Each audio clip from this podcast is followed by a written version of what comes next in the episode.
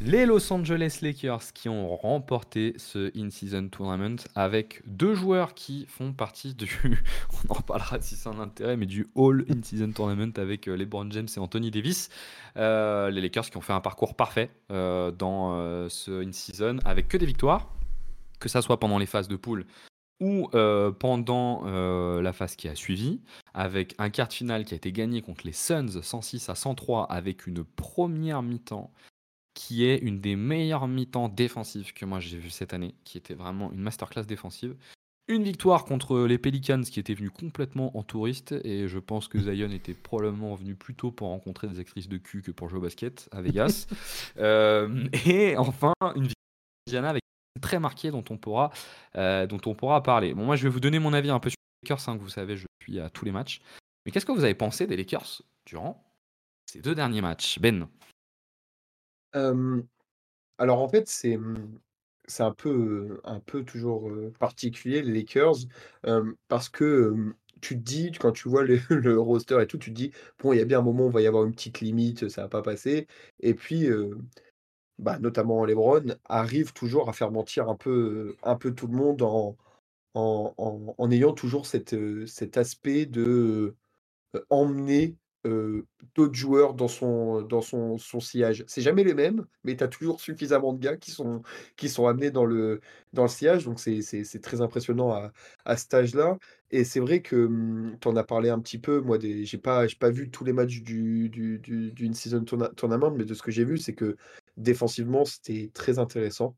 Heu, je trouvais plus Petite stat, pour compléter, hein, sur cet aspect défensif. En dehors d'une season tournament, ils sont à 110 points encaissés euh, par match en, defensive rating. Pendant le in-season, ils étaient à 102.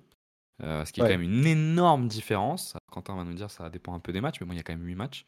Ah, c'est peu 8 matchs. Hein. C'est peu 8 matchs, mais, mais pour voir les matchs, il y a une vraie différence d'attitude. Euh, très ah, ça, je, je, je, suis bien d'accord, ouais. Ça se voit qu'ils sont plus concentrés et beaucoup plus motivés par ça que sur les matchs de saison régulière. Ouais, donc c'était juste pour compléter ce que tu disais, Ben, je te laisse poursuivre. Ouais, donc je disais oui, défensivement, on voit bien que quand ils le veulent, ils ont un roster, assez, bah, assez plus qu'intéressant. et offensivement, bah, c'est toujours pareil quand quand LeBron est en forme et que Anthony Davis, est au niveau, ce qui ce qui des fois ça n'arrive pas, mais là ça a plutôt été le cas, bah, c'est une équipe, très dure à jouer c'est vraiment, c'est vraiment c'est c'est rugueux, c'est calme, c'est millimétré et ça ça joue plutôt, plutôt bien. Quentin, t'en as pensé quoi toi de ces Lakers? Euh, alors je vais surtout parler de la finale parce que la demi-finale, euh, le match était bon pas si intéressant que ça parce que c'est parti très vite en, blowout. Mais euh, non, sur la finale, je les ai trouvés assez intéressants. défensivement, vraiment très bons. dans la protection de cercle, dans les rotations, LeBron, tu l'as mentionné tout à l'heure, où il était vraiment euh, excellent euh, sur toutes les aides et sur les, toute la couverture euh, quand Anthony Davis devait trap à Liberton. et en attaque, alors je trouvais qu'ils ont eu un peu de la chance, entre guillemets, d'avoir une très bonne match-up, parce que les Pacers, bah, ils ont une très mauvaise défense sur le point of attack. Donc en fait, ils ont juste martelé les pick and roll ils ont martelé les drives et ça leur a permis en fait juste d'aller euh, beaucoup au cercle. Ils ont pris 50% de leurs tirs au cercle, ce qui est énorme, et ils ont tiré à 75%. Donc euh, ils ont eu euh, la plupart de leurs, enfin la plupart une très bonne partie en tout cas de leurs points comme ça, et c'est ce qui a fait la différence sur ce match. Ouais, ce qui est intéressant avec les Lakers, je trouve, sur ce in-season tournament, en tout cas sur la fin, tu dis que c'était la match-up parfaite pour eux. Moi, avant ce match-là, je pensais qu'ils allaient perdre. Parce qu'à chaque fois que je les ai vus jouer cette saison contre une équipe qui court beaucoup, je les ai trouvés à la ramasse totale. Euh, là, ils, ont, ils ont fait le job pour les ralentir, justement, je trouvais. Mais ils ont fait le job pour les ralentir. Et autre élément pour faire le job pour les ralentir, un très bon moyen de ralentir des contre-attaques, c'est de mettre des paniers dans, la raquette. Euh, parce que ça regroupe la défense, donc on peut moins partir en contre-attaque. Et puis généralement, on a une meilleure efficacité au tir dans la raquette qu'à l'extérieur. Donc un panier marqué, on a moins de chances de, prendre euh, une contre-attaque. Même sur panier marqué, euh, parce que les Pacers ont l'habitude aussi d'attaquer sur panier marqué. Et même sur panier marqué, en fait, tu voyais que, bah, par exemple, il y a un moment, c'est euh, Cam Reddish qui euh, célèbre un peu trop un tir à trois points dans le corner. Et en fait, tu vois Liberton se dépêcher pour, pour, pour jouer en contre-attaque. Et en fait, as, je crois que c'est D'Angelo Russell qui switch, puis c'est Ali Burton, du coup, il, avance, et puis en fait, il retourne vers le milieu, et en fait, t'as Austin Reeves qui vient aider directement, et en fait, ils ont fait un, un bon travail aussi collectif pour l'empêcher de driver et de d'aller foutre le chaos dans, dans leur défense. C'est une équipe qui, euh, durant tout le in-season tournament, on, l'a dit un peu avant, mais je pense que c'est important de le répéter, on, voit clairement qu'ils avaient ciblé cette compétition-là. Je ne sais pas si c'est parce qu'ils voulaient la gagner ou si c'est parce qu'ils voulaient mettre des choses en place et se tester. On a parlé avant de ce que voulait dire cette compétition pour les équipes dans la projection sur les playoffs. Moi, je pense que les Lakers, ils ont vraiment voulu se tester et voir un peu ce que ça pouvait donner quand ils sont à fond. Parce qu'ils avaient un groupe qui n'était pas facile. Euh, déjà, ils ont joué Phoenix euh, deux fois, enfin une fois en quart et une fois avant. Euh, je ne sais plus quelles étaient les autres équipes, mais j'ai souvenir qu'ils avaient un groupe qui n'était pas si simple que ça. Et globalement, on voit que tous les curseurs ont été poussés un peu plus loin pendant le In-Season euh, Tournament. Leur efficacité au tir, qui est pas mauvaise, qui est 14e de NBA, elle est passée 4e. C'est passé essentiellement par un martelage de la raquette, qui fait partie de leur identité. C'est pas une équipe qui est très à droite à 3 points. Par contre, c'est une équipe qui a la capacité d'aller marquer des paniers près du cercle. Il y a cette dimension défensive qui est augmentée. Donc, pareil, sur les fast breaks, ils sont largement montés. C'est la, 15, c'est la 7 équipe sur les fast break en NBA avec 16 points marqués. Là, ils sont passés à 22 points, euh, première équipe. Euh, et effectivement, il y a cette question défensive avec le nombre de paniers encaissés pour 100 possession. Et enfin, passer de 110 à 102, c'est énorme. Euh, et pour le coup, avec des oppositions différentes. Et quand tu joues deux fois les Suns, bah, c'est pas simple aussi de, descendre comme ça. Que tu joues une fois Indiana, c'est pas simple non plus. Bon, après, certainement que le match contre les Pelicans à son importance dans, ce, dans, dans cette évaluation, mais on, a quand même vu qu'ils avaient euh, mis beaucoup d'intensité supplémentaire et ça s'est vu également au rebond, euh, où ils sont euh, sur le nombre de rebonds pris sur la saison, ils sont 15e, là ils sont passés premiers. Donc ils ont poussé tous les curseurs qu'on attend qu'ils poussent un peu plus loin. Et, en fait, les deux premières caractéristiques qui ressortent, c'est la défense. C'est clairement la défense. Et ils ont euh, deux matchs euh, sur ces trois-là où la prestation défensive est très impressionnante. Une fois de plus, je vous invite à regarder. S'il y a un seul truc à regarder pour moi, c'est la première mi-temps contre les Suns lors du quart de finale. Où défensivement, ce qu'ils font, c'est énorme. Ils provoquent 9 pertes de balles dans le premier quart-temps contre les Suns. Les Suns sont à 13 pertes de balles à la mi-temps, euh, ce qui est colossal. Et on a retrouvé en plus une capacité d'adaptation en défense. Tu l'as dit, Quentin, juste avant. sur Ali Burton, ils sont sortis très très haut sur lui, presque pour le trapper. Or, c'est tout l'inverse de ce que font les, Lakers d'habitude. Les Lakers d'habitude, ils ont l'habitude de laisser leurs défenseurs porteurs, donc souvent Cam Reddish, naviguer entre les écrans et laisser Anthony Davis en couverture. Là, ils ont changé, ils ont changé d'option et ils sont, ils, ils sont capables en fait de s'adapter. Euh, D'ailleurs, c'est un euh, élément assez intéressant. D'ailleurs, euh, Anthony Davis sur la finale, il, prend drop sur les autres joueurs, enfin sur les autres joueurs quand, quand c'est un autre porteur de balle qu'à Burton. Hein. C'est vraiment, c'était vraiment pour lui. Ah, c'était ciblé sur Burton, complètement. Et, et en plus, sur la deuxième partie de cette compétition, on a pu les voir quasiment au complet, ce qu'on n'avait pas beaucoup vu depuis le début de saison, avec notamment euh, Cam Reddish. En fait, on a eu du mal à voir Cam Reddish et Vando en même temps. On voit sur les passages avec Vanderbilt, enfin Vanderbilt c'est quand même un joueur euh, marquant, quoi. C'est-à-dire qu'en attaque, il est catastrophique, il sert à rien. Par contre, en attaque, il, a un très bel atout, c'est le nombre de rebonds offensifs qu'il prend. Il a une capacité à récupérer tout ce qui traîne qui vient compenser un peu le spacing qui détruit. Et en défense, à un moment donné, ils sortent des 5 avec euh, LeBron, Cam Reddish, Vanderbilt, euh, Anthony Davis, parfois avec Dilo, parfois avec Austin Reeves. Euh, Dilo qui est pas mauvais en plus sur la défense off-ball. Son vrai problème à Dilo, c'est la défense on-ball. Et en fait, je sais pas qui en NBA est capable de proposer une aussi bonne défense que les Lakers. Je vais arrêter sur cette tech, j'ai plein d'autres trucs à dire, mais je bah, les Wolves.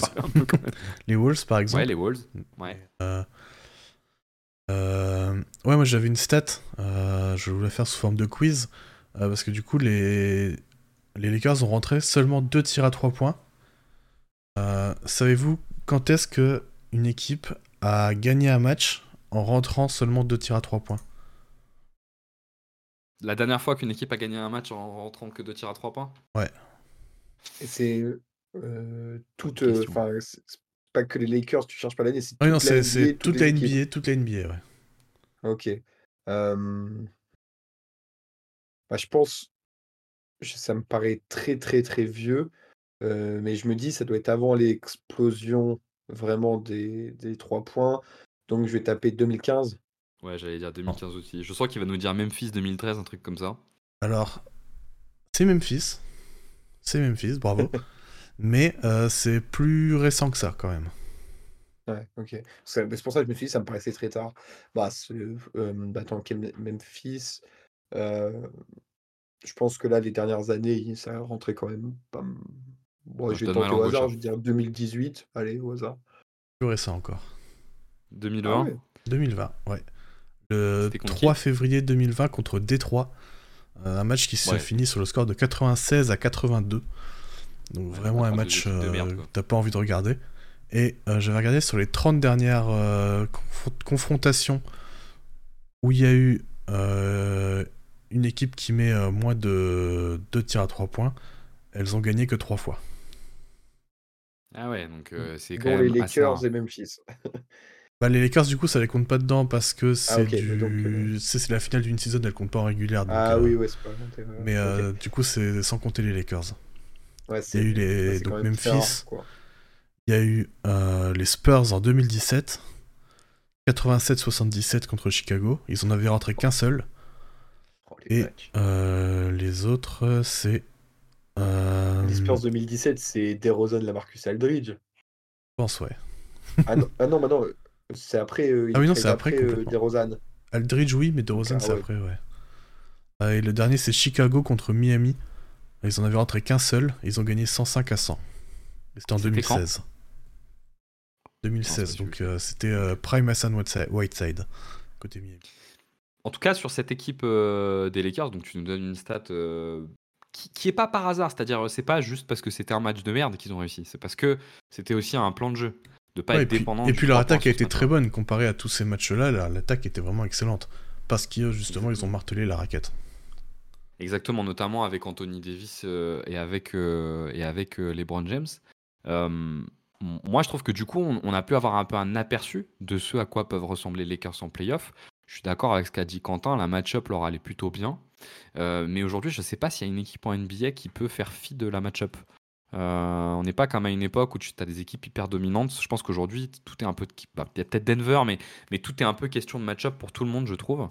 Heu, donc on verra ce que ça donne. Mais moi, les questions que ça me pose et que je vais vous poser, autour de de cette équipe et de ce qu'elle a prouvé, pour moi, elle a fait un gros step en avant, durant ce in-season. En tout cas, je sais pas si eux, ils considèrent qu'ils ont fait un step en avant, mais en tout cas, ils ont prouvé que, heu, bien en forme, ils sont capables de faire des choses intéressantes. À quelques conditions, quand même. Déjà, la première, c'est la capacité qu'a LeBron à produire ce genre de match pendant 3-4 séries. Parce que, heu, à la rédaction, on aime bien, heu, se foutre un peu de moi, qui aime beaucoup LeBron James, mais j'en parle pas souvent lors des podcasts et tout ça, mais il faut quand même reconnaître que ce que fait LeBron James, c'est suffisamment fou. Alors, le problème, c'est qu'avec lui, les trucs fous, il y en a tout le temps, mais c'est suffisamment fou pour qu'on se dise qu'il est pas capable de faire ça sur 3-4 séries de playoffs. Enfin, s'il est capable de faire ça sur 3-4 séries de playoffs et qu'il finisse champion NBA comme ça, heu, ça reste encore un monde qui me paraît trop lointain pour l'imaginer. Je sais pas ce que vous en pensez. Heu, est-ce que vous pensez que LeBron est capable de faire ça au-delà d'une season sur des des séries longues? Bah, je pense que même avant avant d'aller jusqu'en en playoff, déjà, va falloir, finir la régulière. Est-ce qu'il va pouvoir tenir ce rythme-là? Parce que tu l'as très bien dit, hem, tout est une question de match-up. Donc qui dit question de match-up, dit que tu as envie d'être le plus haut possible pour être censé te retrouver avec la match-up la plus simple. Donc qui dit, vouloir se retrouver avec la match-up la plus simple et le plus possible, et bah, il faut être gagner des matchs et pour ça, il faut que LeBron soit à 300% Donc déjà, on va voir jusqu'à où il va pouvoir tenir sur, cette saison régulière. Mais oui, pour l'instant, je suis comme toi, je suis un peu en train de me dire, ça me semble impossible, qu'il fasse ça sur 3-4 séries. Mais s'il refait ça sur 3-4 séries, bah, on remballe tout et on arrête, la NBA, c'est bon, ça sert plus à ça sert plus à à à grand chose, quoi. Mais puis mais pour autre l'instant, je suis d'accord, ça me paraît un peu un peu utopique. il y a un autre élément, c'est la santé d'Anthony Davis. Euh, la défense, il y a beaucoup sur lui. Donc si lui, il se pète pendant une, série de matchs, euh, ça peut aussi être compliqué pour ne serait-ce qu'aller en playoff, euh, tu tapes euh, le play-in ou ce genre de choses. Donc, puis après, comme tu l'as dit aussi, il y a, il y a cet aspect où les Lakers, ils ont été beaucoup plus motivés pendant le in-season tournament. Donc justement, qu'est-ce qui va se passer là sur les prochaines semaines? Est-ce qu'ils vont vouloir jouer avec la même intensité et ouais, la même intensité sur euh, là, les, quoi, les 4-5 prochains, prochains mois de régulière? Ou alors est-ce qu'ils vont justement vouloir calmer un peu le jeu pour se dire on, est ca- on, est- on sait de quoi on est capable sur des gros matchs, on va y aller tranquille sur la régulière, on va pas se blesser, tout ça. Et après en playoff, là, on pourra euh, dérouler. C'est un peu à double tranchant, quoi. Il y a un peu une question de dans quelles conditions ils arrivent en, en playoff pour toi. Alors je suis d'accord, hein, la dépense en Anthony Davis, elle est totalement vraie. les Lakers sont extrêmement dépendants d'Anthony Davis et de LeBron James et de leur capacité à se blesser. La projection qu'on se posait avec Ben, c'est de se dire si LeBron et Anthony Davis sont disponibles en playoff. Mais je comprends bien que le sujet, c'est aussi que Davis soit disponible. S'ils sont disponibles en playoff et en forme, j'ai assez peu de doutes sur le fait qu'ils soient une bonne équipe et qu'ils vont être chiants à jouer et qu'ils sont capables de, de, réitérer euh, la finale de conférence, euh, au moins la finale de conférence. Ah, tu penses qu'ils peuvent même faire mieux? Bah, Je pense qu'ils peuvent. Si vraiment les deux sont en forme et que l'équipe euh, tourne assez bien, bah ouais, ils, sont possiblement capables d'aller en finale de conférence. Ouais, c'est un peu le, le souci, enfin le souci ou non de l'Ouest, c'est que tu prends, as l'impression que tu prends 10 équipes, tu dis le mec peut sortir au premier tour ou peut aller en, en finale. C'est un peu, c'est un peu coin flip. Donc, moi, je suis d'accord avec, avec Quentin, s'ils arrivent à maintenir un rythme de croisière suffisamment élevé en régulière, tout en, je sais que ça fait beaucoup de conditions, mais tout en calmant un peu le jeu sur LeBron et Anthony Davis, ça me semble être une équipe très intéressante, ah. avec énormément d'options pour, pour aller loin. Quoi. C'est un peu comme Denver l'avait fait l'année dernière finalement. Bah, Moi, je, ouais, c'est vrai. Je, pense que cette équipe, elle est complètement construite pour permettre de faire un top 5, top 4, je sais pas, mais top 5, top 4, tout en, limitant le temps de jeu de LeBron et Anthony. Parce qu'elle est quand même très profonde. Hein. depuis le ah début de saison, ils ont le bilan qu'ils ont, mais ils ont eu énormément de blessés. S'ils ont un peu moins de blessés, l'équipe est vraiment très très deep. Et en plus, avec des joueurs qui sont plutôt bons pour aller chercher des matchs, des matchs abordables. Euh, D'Angelo Russell, c'est le meilleur exemple. D'Angelo Russell, pour aller chercher les matchs abordables, il est hyper intéressant. Euh, dès que le niveau monte, par contre, c'est plus compliqué. Mais Austin Reeves, pareil, il est en train de se mettre en route. Là, ça commence à être pas mal. Ils ont. Bon, Anthony Davis, par contre, peut pas trop se permettre. Mais bon, normalement, encore heureux. Enfin, il a pas l'âge de LeBron. Hein. Il peut pas trop se permettre de descendre. Mais bon, il est censé être dans son prime. Et dans, tout ce qu'il est capable de faire. Mais même avec, euh, avec Vando, Christian Wood, avec, euh, avec comment il s'appelle le dernier, le dernier pivot, c'est Eyes, ça? Jackson, Eyes. ouais. Ils, ont quand même de quoi défendre si jamais Anthony Davis n'est pas là. Donc évidemment, ils sont dépendants de ça, mais je pense qu'ils sont capables d'arriver en playoff en étant relativement reposés.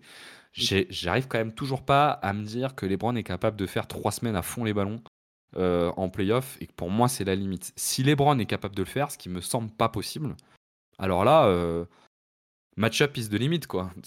C'est-à-dire que s'il tombe sur des bonnes match-up, ça peut même finir au titre quoi. Euh, bah, ouais, excuse-moi de, te couper dans ton, dans ton run, mais là je regardais un peu les, les équipes qui étaient devant eux, par exemple, actuellement, si, si on frisait la, la, la, la saison, ceux qui sont en playoff, Enfin, je suis désolé sur une match-up en 7 matchs contre le Thunder, contre les Wolves ou contre les Kings, par exemple, qui sont juste derrière. Je vois pas ce qu'ils ont de moins, de moins pour, pour, pour, gagner. Après, il y a Dallas, je trouve c'est un peu particulier, et Denver notamment, mais enfin, comme tu étais en train de le dire et je t'ai coupé, mais ça peut aller, ça peut aller loin, quoi. Ouais, d'autant qu'on sent quand même le, le LeBron effect, moi je trouve quand il, enfin, toutes ces équipes ils ont quand même Jokic, Denver, mais pas mal de ces équipes-là ont pas ce mec qui est capable, c'est ce que tu disais au début, d'avoir un effet un peu on embarque tout le monde. D'autant que moi, je trouve que dans cette équipe, il y a beaucoup de plaisir. Je, trouve qu'il y a vraiment, vraiment beaucoup de plaisir. beaucoup de gens se posent la question si des trades vont être faits. Moi, je pense qu'il n'y en aura pas qui vont être faits parce que ça se voit que le, groupe vit bien, comme on aime dire, et qu'il y a beaucoup de plaisir. Il y a deux autres éléments, et après on finit sur les Lakers. Il y a deux autres éléments, moi, qui me posent question. Euh, il y a quand même encore un peu un trou euh, sur le poste de meneur de jeu où ils peuvent encore un peu monter le niveau défensif et le niveau d'adresse à trois points, qui, va qui est pour moi est vraiment l'élément qui peut les faire passer vraiment dans un vrai contender, c'est s'ils se mettent à être plus efficaces à trois points. Et depuis le début de saison, ils sont un peu limités là-dessus. Et il y a Gab Vincent euh, qui est encore blessé, qui veut le début de saison de Dilo qui encore une fois est très bon contre les équipes qui sont faibles, mais très en difficulté contre les équipes fortes, va avoir un, vrai ticket à jouer. Et je pense qu'il peut être une upgrade là-dessus, au moins en défense. Au moins en défense, ouais, c'est sûr. Ben, en attaque, le truc, c'est que Dilo, dès que ça devient dur, il faut pas un, il faut pas un panier. Hein, donc, euh, ouais, mais je, je, trouve globalement plutôt bon et efficace. Donc, euh, Puis il a quand même une meilleure facilité à se créer son tir, à aller euh, dans la raquette, tout ça, et à passer. Donc, je trouve que les deux sont complémentaires avoir les deux dans l'effectif, c'est intéressant. Oui, c'est ça, complètement. C'est intéressant d'avoir les deux dans l'effectif, je suis d'accord. Dilo en création, il n'y a rien mais dans, cette envie qu'ils ont de mettre des séquences défensives très très fortes, tu vois, si tu peux arriver euh, à avoir des séquences avec euh, Gam Vincent, euh, Cam Reddish, LeBron, Vando et Anthony Davis, si ça tourne correctement, c'est quand même vraiment compliqué de mettre des paniers sur, sur ce 5-là, quoi. Donc je trouve ça intéressant. Et voilà. Et le dernier moment dont je vous parlais, c'est leur adresse à 3 points, qu'il faut quand même qu'elle monte. Enfin, enfin même si euh, elle ressemble beaucoup à l'équipe de 2020, cette équipe, hein, où ils avaient, où ils étaient toujours en fait à, allez, on passe le cap des 35, 33 voire parfois c'était même les 30% à 3 points pour être la meilleure équipe sur le terrain. Et je trouve qu'ils ressemblent encore un peu à. Je, trouve que le truc qui est bien avec eux, c'est qu'ils sont pas non plus trop dépendants de ça parce que euh, ils ont pas une fréquence de tir à 3 points très élevée, enfin même des moins bonnes fréquences de tir à 3 points de la ligue. Euh, et du coup, ils sont pas trop trop dépendants de leur adresse non plus. quoi. C'est pas, euh, le facteur qui va faire que ça te change toute euh, ton attaque. Je trouve. Ouais, alors je suis complètement d'accord avec ça. C'est leur identité de jeu depuis 2-3 ans et elle est complètement assumée. La contrepartie, c'est que tu vois, par exemple, quand ils font une première mi-temps absolument impeccable contre les Suns lors du quart de finale, bah à la mi-temps, ça tourne à que 12 points d'avance au lieu de tourner à 20 points d'avance. Et ce qui se passe, c'est qu'à la reprise du vestiaire, ils ont un peu moins d'intensité. Les Suns mettent 3-3 points et ils sont dans le match, alors que tu viens de jouer 26-27 minutes et t'en as dominé 24. Euh, donc c'est un peu, un peu la, contrepartie. Un dernier mot sur les Lakers, les gars, où on passe euh, un peu à notre bilan, euh, grosso modo, de ce Season Tournament. Euh, non, c'est bon bah, pour moi. juste, pour conclure, je voulais dire la même chose que pour les Pacers. C'est que on a pas mal parlé de, est-ce que c'était de la préparation? Est-ce que comment ils vont réagir sur la suite de cette, de cette saison régulière etc. Mais pour eux aussi, ils ont ils ont pris un enfin, ils ont vraiment remonté dans les dans la dans le dans les classements parce qu'ils ont gagné, 7 matchs, quoi.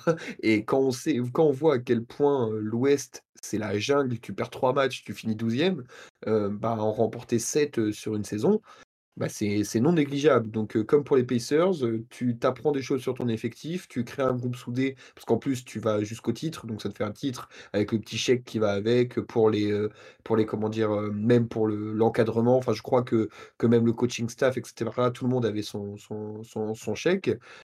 en plus de ça, tu, gagnes des matchs pour mieux te replacer en, saison régulière.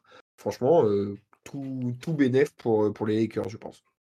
Sachant que, euh, voilà, encore une fois, sur un effectif ou autour de LeBron, on sait que la question de l'engouement, de la capacité à avoir un effectif qui croit dans le truc, c'est toujours quelque chose d'important. Pour information, les Lakers sont revenus quatrième à égalité avec Denver euh, avec ce run-là. Et sur les quatre prochains matchs, ils jouent deux fois les Spurs, une fois les Bulls. Parce qu'ils ont quand même un début de saison qui, en termes de calendrier, n'était pas simple. Et euh, donc, ce qui devrait pouvoir leur permettre de gagner des matchs tout en partant un peu tranquillement. Surtout que sur ces. Je crois que ces trois matchs sont à domicile en plus. Et à domicile, ils sont très très bons. Petite, euh, petite stat rapide, mais euh, euh, donc les deux équipes sont en 6-0 sur les matchs qui comptaient aussi pour la régulière. Et donc Indiana, ça leur fait la moitié de leur victoire, donc c'est pour, confirmer ce que tu disais Ben. Donc ça veut dire qu'ils sont en 6-8 sur les matchs qui ne sont pas du in-season tournament.